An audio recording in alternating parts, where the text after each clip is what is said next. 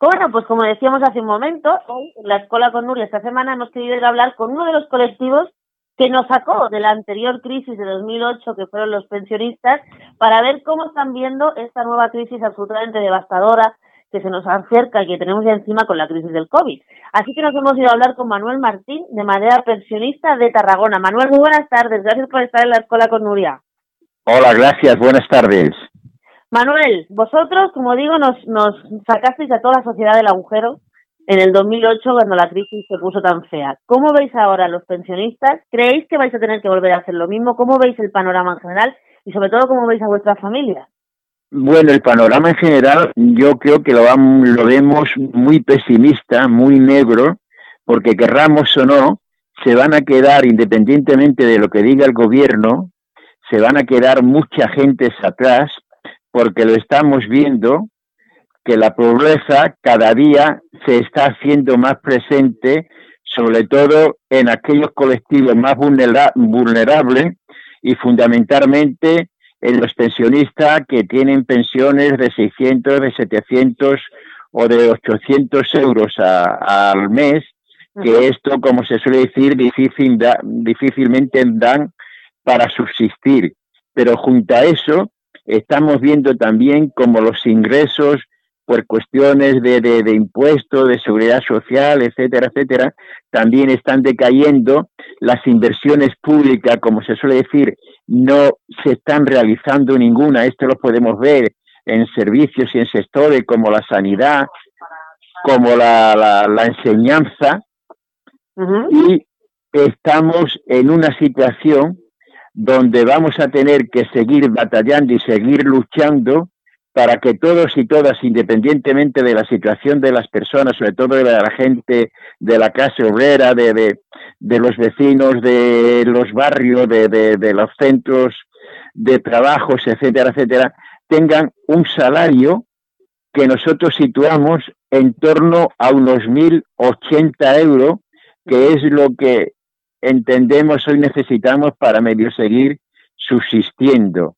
Pero esto es una pelea va a ser, mm, entendemos que grande, tiene que ser muy importante, porque hoy lo que no vale es solamente con el ingreso mínimo vital, con la ayuda mínima de algunas comunidades, sino que se necesita realmente unas condiciones de trabajo que nos permitan vivir con cierta dignidad a la mayoría del conjunto de, de los hombres y mujeres que somos los que estamos y continuamos levantando a este país diariamente. Así es, Manuel. Una pregunta. Eh, tú bien lo has dicho, hay una falta de ingresos, falta de ingresos por la seguridad social, vemos que las pensiones mínimas no se suben. Alguna vez hemos hablado con la gente de Marea Pensionista también de aquí en Barcelona y nos decían que la principal reivindicación es esa que tú acabas de decir, que no hubiera ninguna pensión por debajo de los mil euros. Y sin embargo, pues como tú bien dices, hay un recorte absoluto de, entrada de dinero y sin embargo hay mucho gasto por el tema de la crisis del COVID. ¿Vosotros veis peligrar el sistema público de pensiones tal y como lo conocemos ahora mismo? No, nosotros no debemos peligrar de ninguna de las maneras. Lo que tiene que haber es un giro a la política que se ha venido haciendo en este país, que lo que no se pueden subvencionar es determinados tipos de contratos que son eventuales, que se le dan subvenciones, que luego no aportan nada al conjunto de la sociedad, ni impuesto, ni trabajo estable, lo, lo estamos viendo como teníamos un país con, con unos pies de barro, lo mismo en la hostelería, lo estamos viendo esto, estos días, ¿no? Las condiciones que han venido trabajando esta gente. Lo que hace falta es que al mismo tiempo que hay unos gastos, tenemos que ver también qué ingreso tenemos para los gastos para el conjunto de, de la sociedad. Yo estoy seguro que muchos pensionistas que cobramos una pensión, si me permite, que nos permite vivir, diríamos, pues bueno, con, con algunas penas, pero bueno, nos permite llegar a, fin de mes. Seríamos solidarios con todos esos pensionistas que vienen cobrando 600, 700, 800 euros, o con aquella gente que están trabajando, incluso que su salario ya no le permite, como se suele decir, vivir y si ya no le permite... gente que trabaja, pero que no llega a final de claro, trabajadores pobres, pero que nosotros decimos que yo llamo trabajadores explotados, porque no se cumplen las normativas vigentes, porque no se cumple el salario mínimo de los 900 euros mensual, y nosotros que en esta, con esta gente que ganan, diríamos, estas ayudas, estas especies de subvención, estas especies de, de, de limosna, estoy seguro que la gente que cobramos una pensión, ya te digo que nos permite vivir pues un poquitín más holgado, seríamos solidarios con ellos. Yo no tendría inconveniente si mi pensión este año no me la subiera, que solidariamente lo mío se lo diesen a una persona que cobra 600, 700 euros o 400. Es decir, pero de una manera, porque nosotros somos solidarios con el conjunto de la sociedad. Y lo mismo que nosotros nos sentimos solidarios con el conjunto de la sociedad, también aquello, porque ya lo ves con la situación esta, hay empresas, hay multinacionales, hay fondos buitres, etcétera, etcétera, que ellos sí que están haciendo negocio con, con la desgracia que estamos viviendo en nuestro país, en Europa y en el mundo, y que ellos sí que cada día tienen mayor ingreso, mayor beneficio. No puede ser que incluso determinados fondos buitres que están incluso en las residencias de ancianos paguen sus impuestos en Nueva Jersey, en Mónaco, en Panamá, etcétera, etcétera, y se lleven los dineros de aquí o no pueden ser. Eso le quería preguntar yo, Manuel. Ahora que me ha dicho usted, la subida que me van a hacer este año a mí, la, pues yo no tendría un problema. La subida que se prevé para este año, según lo que han dicho esta semana pasada, es del 0,9% en las pensiones. ¿Ustedes creen que eso es una subida suficiente o que no, algo? No, es que nosotros lo que entendemos, porque además esto es el pez que se muerde la cola, te pongo un ejemplo muy sencillo. Imagínate, eh, tú cobras 2.000 euros, yo mismo, yo cobro 2.000 euros de pensión, voy a poner. Claro, a mí el 0,9% de esos 2.000 euros me pondrá una cantidad. Si tú cobras 600 euros de pensión, ese 0,9% te va a suponer tres veces menos que a mí. Entonces, lo que nosotros entendemos es que las pensiones mínimas si a mí me quieren subir el 0,9%, pues bien, yo me siento solidario con aquellos que tienen esa pensión mínima, que tienen que subirle no el 0,9%, sino que tienen que subirle una cantidad que en dos o en tres eh, años se vaya al salario mínimo, porque si no, cada día las diferencias entre las pensiones se van haciendo mayores y nosotros no estamos de acuerdo con eso. Por eso decimos que determinadas pensiones tienen que tener un lenguaje que nosotros utilizábamos en muchos centros de trabajo cuando estábamos en activo, que eran aumentos lineales. Al que menos gana, hay que aumentarle más que al que gana, sin que ello vaya a perjudicar al que tiene un salario que por sus condiciones, su formación, etcétera, etcétera, se ha ganado, pero que cada día las brechas salariales o las brechas de las pensiones sea cada día mayor. Y en este caso entendemos que a quien más le tendrían que subir serían a las mujeres, a las viudas, etcétera, etcétera, que son donde están las pensiones más bajas. Tiene usted razón. Vamos a hablar un poco del tema, lo ha tocado usted por un así de refilón y me parece muy interesante. Ustedes son, los, desde luego, los usuarios de las residencias. Acaba de dar usted en el muchas residencias que están eh, gestionadas y al fin y al cabo se tratadas como empresas por fondos buitre y por otras muchas grandes empresas de este país y desde extranjero. Eh, en todo lo que está pasando con el COVID y la nefasta gestión de las residencias y lo que vimos ya en la primera ola del COVID, ustedes que son realmente los que viven en las residencias, algunos que no, que tienen que, bueno, pues que viven en las residencias porque quieren o porque pueden o porque así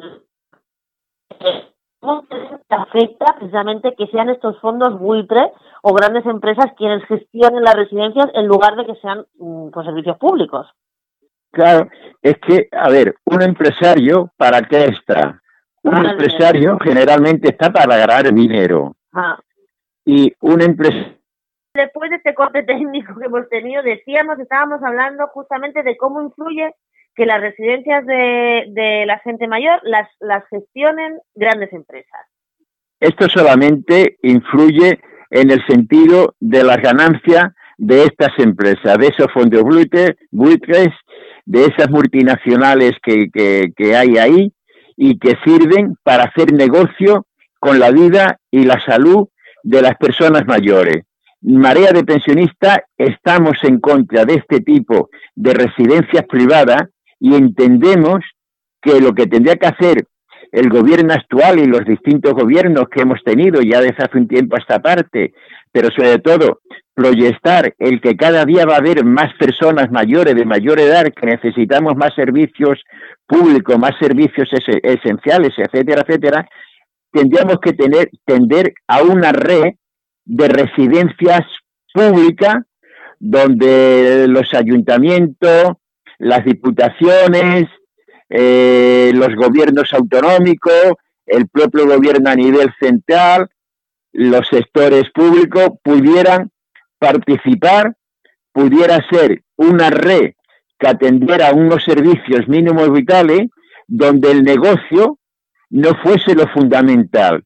Y los beneficios, por supuesto, que si tiene que haber como mínimo que no hubiera pérdida, pero que todo lo que se pueda emplear en el bienestar de los mayores, eso tenía que ser el origen y los objetivos de estos centros públicos de residencia para personas mayores. Y el que puede y se quiera pagar una residencia privada, que se la pague, pero lo que no puede ser es que con dinero público, empresas privadas, que además no pagan los impuestos en nuestro país, hagan negocio.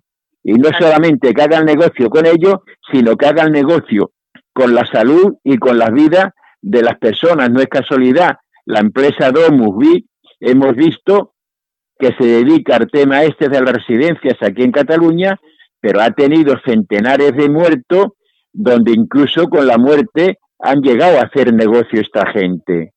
¿A qué te refieres con que con la muerte han llegado a hacer negocio, Manuel? Porque, como se suele decir, los seres humanos les importamos bien poco.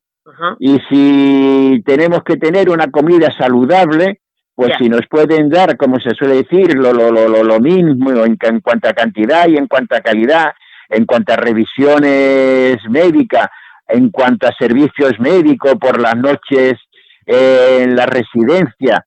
Hemos visto como en alguna residencia pues había una mujer o dos trabajando como mucho que difícilmente podían atender al número de plantilla, al número, perdón, de, de, de personas mayores que estaban en esa residencia y si tenían cualquier problema, pues se ven incapaces de ponerse, de coordinarse con algún médico, con algunos servicios, porque muchas veces no, no, no los tienen en esta residencia para cualquier anomalía o cualquier problema que se pudiera plantear en estas residencias. Así es. Ahora que también has tocado otro de los temas más importantes de los que Marea Pensionista, que no solo se preocupa por las pensiones, sino que también son unos grandes defensores de la sanidad pública, eh, trabaja. Yo sé que Manuel en Tarragona está llevando una lucha total en su barrio porque por el CAP de la Granja aquí en Tarragona. Y es que a veces, mm, ahora mismo con la, el tema de la pandemia, estamos viendo exactamente la importancia de los ambulatorios de toda la vida, de los centros de atención primaria y cómo se han desmantelado. Cuéntanos un poco qué es lo que pasa en el barrio de la, en, en, tu barrio en Tarragona y qué pasa con el CAP de la Granja. Bueno, en el barrio de, de la Granja, de la Granja Torreforta, en el ambulatorio, como, decías, como decíamos antiguamente, o en el centro de atención primaria que llamamos ahora, lo que ha venido pasando es los recortes que han venido haciendo los diferentes gobiernos que hemos tenido en Cataluña, tanto hayan sido del PSC, de Esquerra Republicana, incluso con iniciativa, pero particularmente cuando estaba el señor Arturo Mago gobernando, los recortes, la falta de inversiones, el despido de centenares de médicos, de, de enfermeras, de administrativos, etcétera, etcétera, y al mismo tiempo la corrupción que ha habido en determinados sectores de, de, la sanidad, los negocios de, de amiguete, y poco a poco han ido empeorando la sanidad pública en beneficio de la sanidad privada o la sanidad concertada.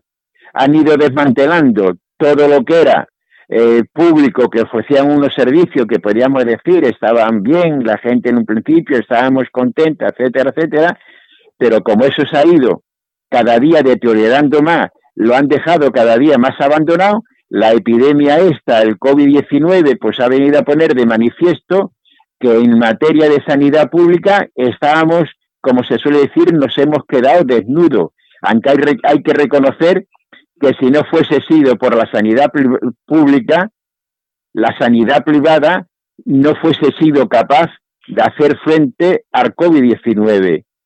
¿Qué sucede en los barrios obreros? Que en los barrios obreros es donde más ataca el COVID por las condiciones de vida, las condiciones que tenemos ambientales, las condiciones de vivienda, el número de hijos, la falta de espacios, etcétera, etcétera. ¿Qué ha pasado? Que en estos momentos, en estos momentos, como ya prácticamente desde febrero marzo, se comenzaron a que cada día había menos visitas médicas de a todos los niveles, eso se ha ido haciendo una cola, unos tiempos de esperas, etcétera, etcétera. Ahora que hemos intentado que nos atiendan los médicos, los servicios sanitarios, nos encontramos de que no hay personal y no hay medios para poder atender simplemente una llamada telefónica, porque uno de los elementos que nos encontramos, diríamos, con más sangrante de todo esto es la falta de medios. Aquí la lucha que estamos llevando en el barrio de la Granja, Torreforta, en el CADE de, la Granja, es que no hay personal suficiente para poder atender simplemente a la población que tenemos en estos barrios. La población ha crecido, ha crecido, bastante, pero se da la paradoja que junto al crecimiento de la población se han reducido los servicios médicos y se junta el hambre con la gana de comer. Y eso influye claramente en que no seamos capaces de parar la pandemia, supongo, y en que cada vez tengamos más contagios, sobre todo en esos barrios, porque dice que la pandemia, que la enfermedad no entiende de clases, pero sí entiende, ¿verdad, Manuel? Hombre, claro que entiende de clase, ¿cómo lo va a entender? ¿Cómo que la pandemia no tiene ideología? Claro que tiene una ideología, que tiene la ideología de este capitalismo salvaje, que como se suele decir, ellos no han tenido ningún escrúpulo en recortar médicos, en recortar esa enfermera, en recortar servicios, en privatizar servicios, etcétera, etcétera. Claro que tiene ideología y claro que, que entiende de contenido de clase. No da lo mismo vivir en un barrio obrero donde en un piso de 60 o de 70 o de 50 metros tenemos que vivir 5, 2, 3, 4 personas que en un chalet con, con 300 o 400 metros, ¿cómo va a ser eso lo mismo? Pero aparte de eso, es que ahora con lo del COVID, que es una de las cosas que nosotros estamos notando más en los barrios, como nos obligan a que tengamos que llamar por teléfono a unas líneas que nosotros calificamos, a unas líneas telefónicas que calificamos de fantasma, porque nos dan unos teléfonos en los propios centros de atención primaria, tú llamas por ese teléfono una vez, dos, tres, cuatro, un día y otro día, y nadie coge el teléfono. No cogen el teléfono porque no hay personal que atiendan a, a las líneas telefónicas y al mismo tiempo, como están empeñados en que determinadas visitas tienen que ser telemáticamente, pues claro, la reducción presencial de los médicos en los CADE, de los centros de atención primaria, ha disminuido también mucho y se nota, y sobre todo, ¿quién estamos pagando el pato de nuevo? Pues las personas, yo diría por encima de los 70 años, que tecnológicamente habrá personas que sepan manejar las redes, sepan manejar los móviles, sepan pedir eh, visita por a través del WhatsApp, etcétera, etcétera. Pero hay una serie de personas, primero, que ni tienen móviles para hacer este tipo de trabajo, tienen un móvil pues para que le llame su familia, la atiendan, esto, lo otro, o para él poder llamar por, por teléfono. Pero que, que vamos, que encima además de la brecha de la pobreza también se nota la brecha tecnológica en todo, ¿verdad? claro, pero no solamente se nota la brecha tecnológica, es que incluso la gente que pedimos visita por el WhatsApp, no sé si sabes cómo funciona, pero si me permita, si me permite, te voy a contestar, te voy a poner un ejemplo de cómo viene funcionando el CAD de la granja, que esto podría ser de estandarte para exactamente. Tú pones un WhatsApp, te llama una y te sale automáticamente, hemos recibido su WhatsApp, en un plazo de 24 horas le llamaremos. En ese plazo, poco más o menos, te llama un administrativo. Y el administrativo te llama y te dice, para tal fecha de aquí a 6, a 8, a 10, a 12 días, el médico de cabecera te llamará. Es decir, que pedimos visita a través del WhatsApp para que nos conteste un administrativo, para que luego nos conteste el médico y cuando ellos consideren, nos darán día y hora, si es que le hemos explicado bien lo que, lo que padecemos, si no nos hemos muerto antes, si no hemos ido a peor, o si ya lo que teníamos se nos ha curado, como se suele decir, por, por el arte de vivir lo que. Vale, Manuel, ha quedado clarísimo. Muchísimas gracias por estar aquí. Que sepáis que Marea Pensionista soy un ejemplo de lucha para, para, para todo el mundo, porque hay que ver que después de toda la vida trabajando, sigáis ahí al pie del cañón defendiendo sobre todo lo público, las pensiones públicas, la sanidad pública y al fin y al cabo el Estado de Derecho que vosotros habéis construido. Manuel Martín, de Marea Pensionista de Tarragona, muchísimas gracias por estar esta tarde con nosotros y aquí tenéis vuestra casa en DLV Radio. Muy agradecido, buenas tardes y adelante a defender lo público. Adelante, Manuel, un abrazo. Un abrazo.